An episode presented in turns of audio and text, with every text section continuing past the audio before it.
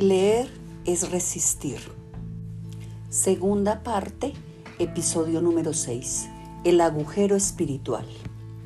Finalizando la carrera, me dediqué a estudiar en la biblioteca de la universidad el periodo entre las dos guerras mundiales, quizás uno de los momentos más prolíficos de la historia del pensamiento moderno.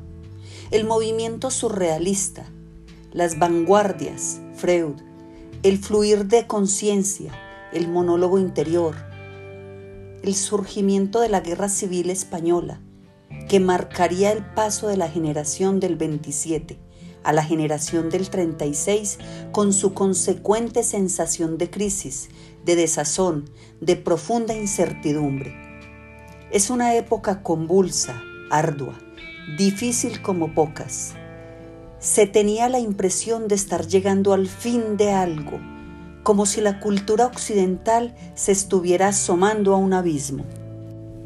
Una novela de este periodo, que se centra en la Guerra Civil Española, me cautivó durante días y recuerdo haberla leído de un solo tirón, solo parando para ir a comer algo de afán.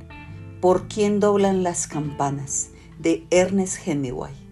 Este escritor norteamericano había estado en esa guerra como corresponsal y se notaba que conocía las entrañas del conflicto, la falange y los deseos fervientes de los republicanos de impedir la dictadura. De algún modo, en España se llevan a cabo los preparativos de lo que sería la Segunda Guerra Mundial.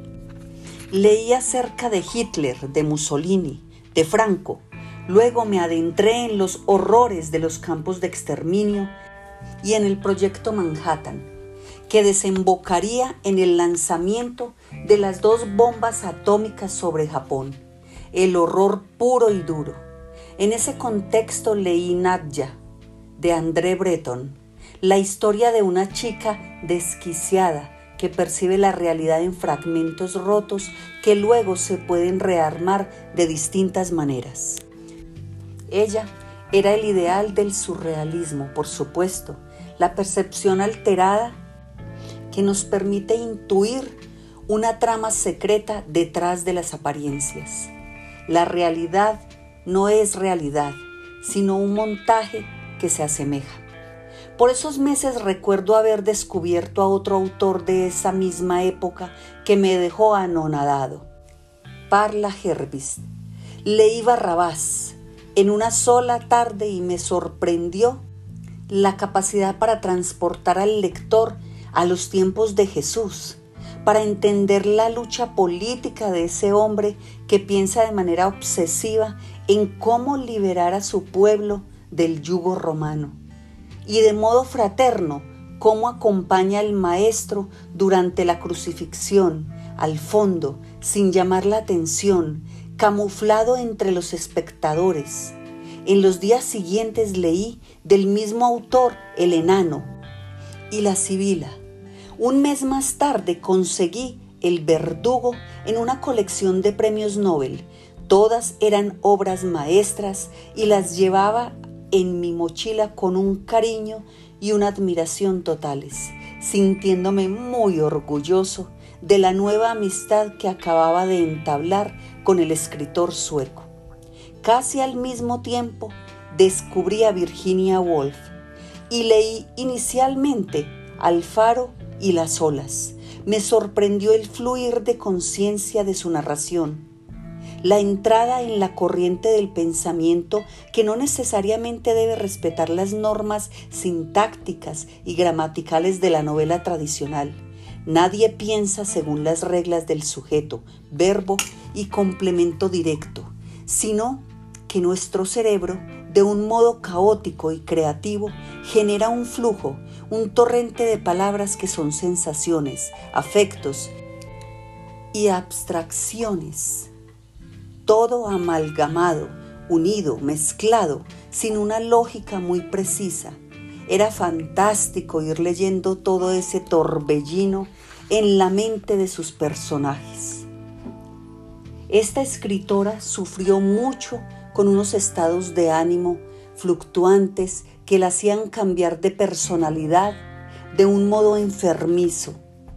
Hoy en día los psiquiatras saben ya que se trataba de una bipolaridad, pero en su momento se consideraban crisis nerviosas, depresiones incomprensibles y euforias que la conducían a brotes psicóticos. En su escritura está ese dolor de una identidad fracturada de mala manera. También fue una mujer que tuvo que padecer toda la exclusión y la segregación de círculos eruditos que privilegiaban una cultura de hombres para hombres. Por eso escribió la famosa frase, una mujer debe tener dinero y una habitación propia si va a escribir. En realidad, esta idea no solo se refiere a las escritoras, sino a las mujeres en general, que estaban condenadas a depender de un marido que al final terminaba convertido en un carcelero. La independencia de la mujer, su derecho a la educación, al voto, a la libertad sexual, al trabajo en igualdad de condiciones, son batallas relativamente recientes. Virginia Woolf sentía esa opresión, esa carga, ese desprecio de la misoginia patrocinada por el establecimiento, un establecimiento hipócrita que finge no darse cuenta de lo que está ocurriendo, cuando en realidad, en la sombra, no solo alaba ese desprecio, sino que lo estimula. Al final, acorralada, sintiendo que otra crisis se avecinaba, decidió, en plena Segunda Guerra Mundial, llenarse los bolsillos de su abrigo de piedras y hundirse en las aguas de un río cercano. Todo suicidio es doloroso, pero el de la Wolf tiene un aire más sombrío y conmovedor, quizás porque eligió una imagen estética para realizarlo, un último giro a la frase, una escena audaz, una IQ imposible de descifrar. Ese mismo semestre empecé a leer también a Beckett había participado en la resistencia francesa durante la ocupación nazi y me gustaba imaginarlo como correo de los maquis, llevando y trayendo mensajes claves, traficando armas y escondiéndolas luego en las caletas que los nazis no pudieran detectar. Era un tipo raro, circunspecto, frío, al que le costaba mucho trabajo la empatía y la vida sentimental. Seguramente sintió el peso de Joyce como escritor y saberse un segundón le hacía mucho daño y lastimaba su autoestima. Aún así, supo reponerse y trazar su propio camino lejos de su tutor. Una tarde, entré a la oficina del profesor que me dictaba una cátedra sobre James Joyce, Manuel Hernández, le dije que ya iba bien avanzado en el Ulises, pero que se me había cruzado Beck en el camino y sentía mucha curiosidad por el trabajo de este escritor. Manuel me miró con esa malicia que lo caracteriza y me dijo, no olvides el encuentro de él con Jung. Fue clave en su obra. Me quedé de una pieza. Samuel Beckett y Carl Gustav Jung habían sido amigos. No podía ser. Manuel remató antes de recoger sus papeles y marcharse. Busca en la biblioteca una buena biografía. Luego hablamos. En efecto, al día siguiente empecé a rastrear la biografía de Beckett y entonces descubrí que había entrado en una depresión a la muerte de su padre y que había tenido que buscar ayuda terapéutica. Un día su psiquiatra le recomienda que asista a una conferencia de Jung sobre los no nacidos. Beckett hace caso y a los pocos días se inscribe para asistir a la charla. El impacto de esa conferencia marcará su vida para siempre. Jung habla de pacientes que se van cuesta abajo y a los cuales no puede rescatar con ninguna terapia cuando está hablando de una paciente cuyos signos vitales se van deteriorando hasta que finalmente muere, de repente, en un momento de lucidez extrema, el psicoanalista dice para sí mismo, bueno, realmente no murió, sino que nunca nació. Esa sola frase fue para Beckett una epifanía. Hay gente que está entre nosotros y que no ha nacido todavía. Fueron paridos a nivel físico, pero nacer de verdad, alcanzar la plenitud mental, el asombro, la sorpresa de estar aquí, la maravilla de existir, es un proceso que les fue negado. Comen, hablan, se casan, tienen hijos y se mueren, pero nunca nacieron. A la luz de este episodio, uno podría releer Esperando a Godot, la obra más representativa de Beckett. Algunos críticos han sugerido que es una obra donde se ve la orfandad espiritual del hombre contemporáneo, la ausencia de Dios que nos abandonó a nuestra suerte. Pero también podríamos leerla en clave de esa conferencia de Jung, es decir, la banalidad del hombre moderno, su frivolidad sin límites, su ausencia de propósito. No sabe por qué está aquí, para qué, ni hacia dónde dirigirse. Estamos extraviados en medio del desierto, sin brújula, y no tenemos ni idea dónde está el norte. Tal vez ciertos personajes de otros autores podrían relacionarse con esta misma temática. El famoso Bartleby y el escribiente de Herman Melville, por ejemplo, en donde el protagonista siempre responde lo mismo a cualquier solicitud que le hagan. Preferiría no hacerlo y al final no puede hacer nada, ni siquiera vivir o el protagonista de Hambre, de Nut Hanson, cuyo exceso de marginalidad lo lanza hacia su interior de un modo pavoroso. Me olvido de dónde estoy, parezco una escoba solitaria en medio del mar con el agua bramando alrededor de ella.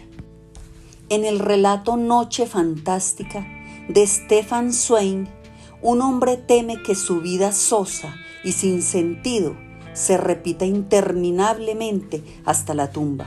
Pero no, una noche, sin haberlo planeado, empieza a sentir primero un escosor, luego un ligero temblor y finalmente un estallido brutal de los sentidos. Es su llegada a la intensidad de la vida por primera vez.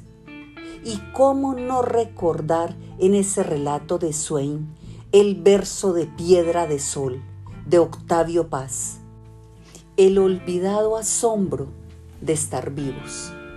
¿Alguna vez, después de la muerte de una novia con la cual tenían planes para irse a vivir juntos, un amigo se quedó en una de esas zonas intermedias de las que uno no sabe cómo salir? intentó por todos los medios regresar a la vida, ocuparse, continuar con su rutina sin que ello implicase necesariamente olvidarse de su amada, pero no pudo. Algo se había derrumbado dentro de sí. Un fusible se había quemado y no sabía cómo repararlo. Decidió entonces que lo mejor era internarse un tiempo en una clínica de reposo y asistir a una terapia para superar la crisis. Pero las semanas iban pasando y él no veía avances ni progresos en su interior. Una tarde lo visité mientras los enfermeros del lugar nos vigilaban y nos sentamos en un banco frente a un jardín a conversar. Me dijo con tristeza, cansado de sí mismo, todo me parece de mentira, como si estuviera en un mundo de hologramas. Nada es real.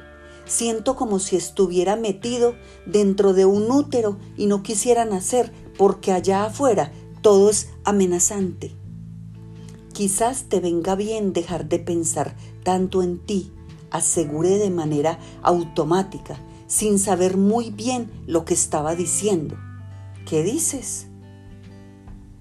que no eres el centro del mundo, que tal vez te estás otorgando demasiada importancia. Piensa en los demás. Nacemos para otros. Algo hizo clic en él y se sonrió por primera vez en mucho tiempo. Me dijo con el rostro iluminado por una chispa de esperanza, tienes toda la razón. Ese es el verdadero problema. Le dije entonces que sentir el dolor de los otros es muy aleccionador. Deja uno de personalizarlo y entiende que es un asunto de todos y que por eso estamos aquí, para ayudarnos y sobrellevarlo de la mejor manera. Ese mismo día mi amigo pidió que lo dejaran ayudar a una paciente paralítica y con problemas motrices que estaba en el lugar, que él se encargaría de transportarla, de llevarla hasta el comedor, de conducirla a sus terapias. Se hicieron muy amigos y poco a poco él empezó a salir de esas arenas movedizas que lo habían tenido atrapado durante varios meses. Otro psiquiatra que logró sobrevivir a los campos de exterminio alemanes, Víctor Frank, se dio cuenta después de la guerra de que muchos de sus pacientes tenían el mismo problema. No sabían qué hacer con sus vidas, a qué dedicarlas, cómo otorgarles un sentido profundo. No se trataba de traumas en la infancia, ni de duelos mal elaborados, ni de asuntos neurológicos o clínicos. No valía la pena que gastaran años en psicoanálisis. El problema era el vacío instalado en el cerebro de su ser, el agujero espiritual, la nada aferrándose a su existencia hasta ahorcarlos y asfixiarlos. Por eso escribió un libro que también suele obviarse en la academia y que es la clave de muchas de esas depresiones que atraviesan nuestra época. El hombre en busca de sentido. No nacer, quedarnos suspendidos en un intermedio, en una zona desinfectada, inmaculada, sin bullicio, deshabitada. He ahí el verdadero horror de nuestro tiempo.